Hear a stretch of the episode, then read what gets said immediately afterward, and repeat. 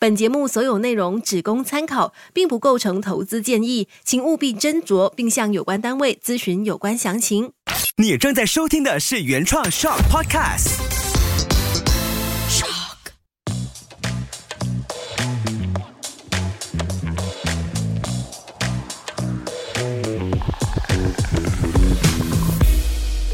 欢迎回到从理财开始，你好，我崇伟。今天呢，已经是来到这一季的第六期了，而上五期呢，其实都谈到的是比较概念上面的东西，而这一期其实我想分享更多的是有关于到我自己的亲身经历。我相信很多的人的第一个理财道具，应该就是定期存款，因为定期存款是它能够提供的是一定的回酬，只要你把那个存款。绑定在银行一段时间之后，就会提供一定数量的一个回酬，然后套进你的本金当中。所以其实它是一个完全是零风险，然后呢，你也不需要太庞大的一个资金就能够进行这个存款跟投资。然后呢，很多时候会让感觉就是银行是一个很保障的一个机构，所以你不需要担心你的这个本金会有任何的风险。所以定期存款就成了很多人的第一个理财道具。甚至是像是我在银行工作嘛，所以就看到很多的有钱人，其实他们都是利用定期存款来进行储蓄。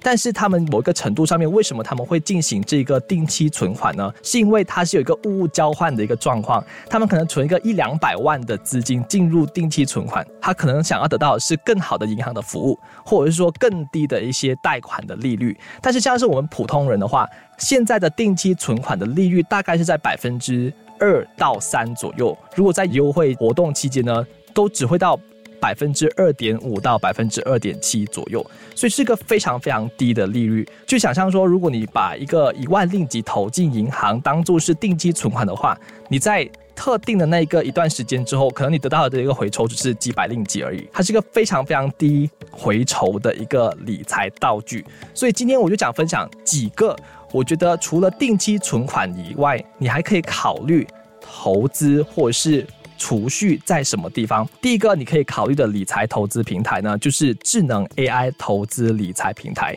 那其实现在的 AI 投资平台呢，已经是有获得国家银行的执照，可以在马来西亚合法的营业。他们同时间除了投资之外，他们也提供像是定期存款这样的项目，让你去固定的投入某一个数目，然后呢每个月或是每年提供百分之二至百分之二点四左右的这一个利息，所以它的那个利息呢，其实是可以和正规银行的定期存款来进行比较的，而且甚至。它比一般的定期存款的利率来得更高，因为一般上来说，除了一些活动期间的一些优惠的利息之外呢，其实一般上它是少于百分之二的。那这些智能 AI 投资平台，它其实会比这个定期存款来得好一些，因为它是更加的低门槛。由于这个定期存款呢，一般上它都需要你有一定的数额，你才能够存入这个定期存款，大概是在五千至一万左右。但是这些类型的智能 AI 投资平台呢，只要你有一令吉，你就能够投资进去，或是存款进去来获取这个百分之二至二点四的利息。所以它的门槛是稍微的比定期存款来的更低一些。当然，它可能没有定期存款那么的流动。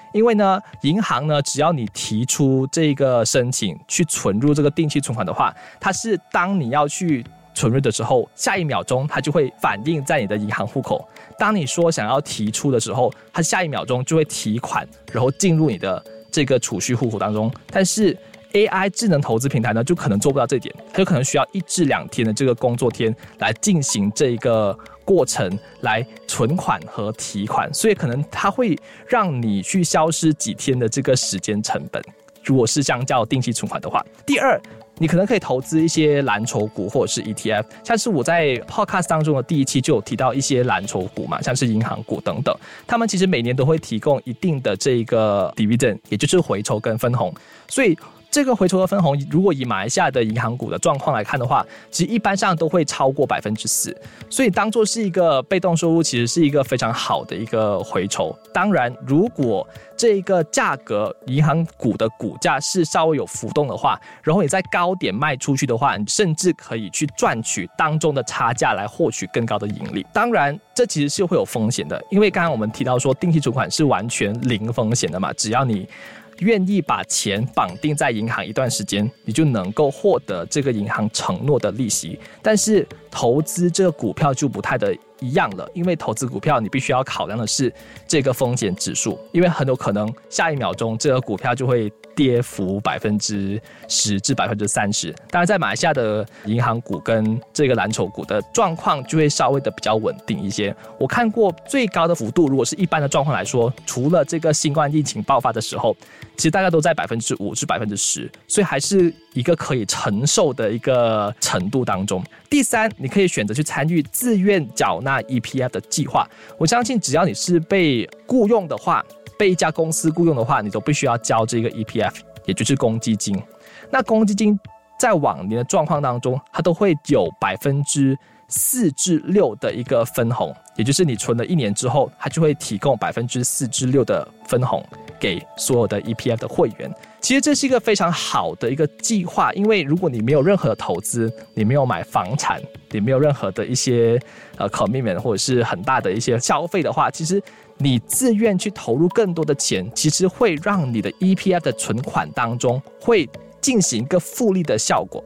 我记得在很多年前，应该是两年或三年前，我们的财长其实是有分享一个新闻。就说到，其实马来西亚可以很容易就能够成为百万富翁。其实他说的这个说法其实是对的，只要你定时存入这个资金进 EPF 的话，然后呢，你让那个资金进行这个复利的呃效果，其实在你五十到五十五岁之间呢，其实是很容易就能够存得百万令吉。当然，它不是一个很大的数目，因为你还要考量的是你在五十五到六十岁之间的时候，当时候的经济状况是如何，通货膨胀是不是超乎你的想象。但是，其实要成为百万富翁，在马来西亚当中有 EPF 这一个道具，其实并不是一个非常非常难的事情。加上过去派系的一个状况都在百分之四至六之间，所以其实是非常非常安全。它甚至是比很多的一些保险的保单。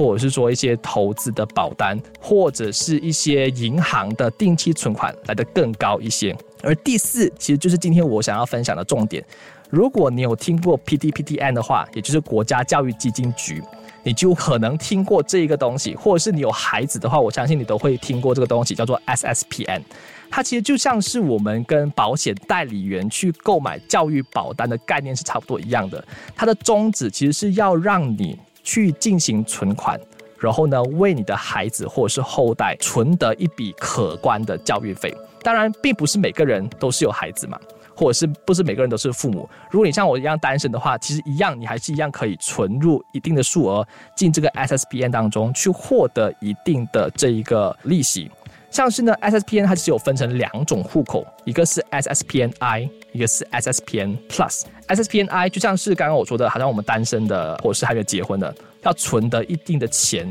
然后呢，那个利息是要高过定期存款的话，SSBNI 就能够做到，因为它这个存储蓄的一个户口，让你去为你自己储蓄。然后呢，一年之后，它大概会给的利息大概在百分之三至四，因为过去都是百分之四，除了今年它所派息的利率是百分之三，所以百分之三其实还是会比一般的银行的定期存款利率来的高一点点。如果呢，你是把这个钱存入 SSPN Plus 的话，SSPN Plus 就很像是我们购买的保险的保单，但是是否教育基金的保单。如果你存入的是 SSPN Plus 这个户口的话，它就像是我们跟保险代理员去购买教育储蓄保单一样，它一样是有保险的一个概念在里头。就是说，当你有任何的意外，或者是任何的一些死亡啊，或者是任何的疾病，它会进行赔偿。同时间，它也让你去进行储蓄，让你去进行这个复利的效果。同时间，也能够让你去进行扣税的动作，也就是还要鼓励大家去进行这个存款嘛，进这个 SSPN Plus，为你的孩子去进行这一个储蓄的动作，为他们的教育基金来进行一个基础。同时间，它也提供的是高达八千令吉每一年的扣税额，也就是说，你二零二零年。你存入这个 SSPN Plus 有高达八千令吉的话，你在二零二一年就能够进行这个扣税，for 你去年的一个消费。所以，如果你是一个高收入的人，其实这八千令吉会是一个非常大的影响，因为它扣税额其实是可以高达几百令吉至几千令吉左右的。所以，如果你是一个高收入的人，但是你已经几乎所有的这个扣税的一些项目你都已经符合了，同时间你有孩子的话。这个 SSPN Plus 就是一个非常好让你考虑的一个项目。而最近其实我留意到，如果你在活动期间去进行这个存款的话，会有额外的这个利息分发给所有的会员。如果没有记错的话，最近还有一个活动，就在四月之前，应该是二月到四月期间，它就需要你把钱绑定在 SSPN，从五月到七月尾期间。而在八月的时候，它就会分发额外的百分之一的这个利息给所有的会员。所以它其实是除了让你扣税，然后又让你存款。就能够达到为你的孩子去存得一定的教育基金，但是如果你没有孩子的话，也可以像是我这样子，就是提供一个像是定期存款的一个项目，让我去储蓄，同时间获得的是高于定期存款的利率。所以总结来说，其实它有很多很好的好处，它派发的是不错的利息，因为它高达是百分之三至百分之四，是高于一般的定期存款的，除非今天国家银行公布说 OPR。隔夜政策利率是提高的话，那定期存款的利率就会提高，相对的提高。如果它高过百分之四的话，那 SSPN 就不是一个值得去考虑的一个理财道具。但是只要是定期存款的利率还是低于百分之三左右的话，其实 SSPN 这一个平台还是一个非常适合大家去考虑。去增加利息的一个单位。第二，它是完全一百八先保障的一个户口，因为它是由我们的国家教育基金局去推动的嘛，它是一百八先政府去保障这一个所有会员存入的资金。当然，第三，它就有这个扣税的这个福利，让你省去一些必须要缴的税务。高达可能是几百令吉到几千令吉左右，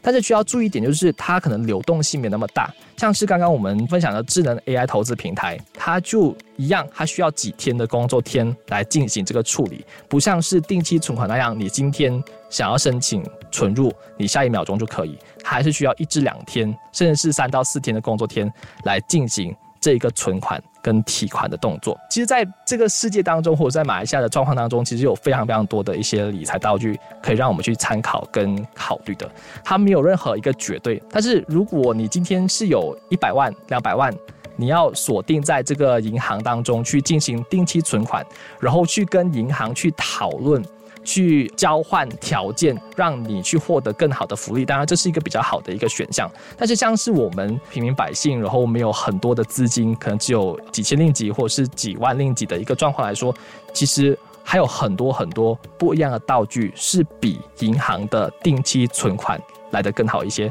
可以让大家去参考一下，去思考一下，是不是应该去考虑除了定期存款以外的地方。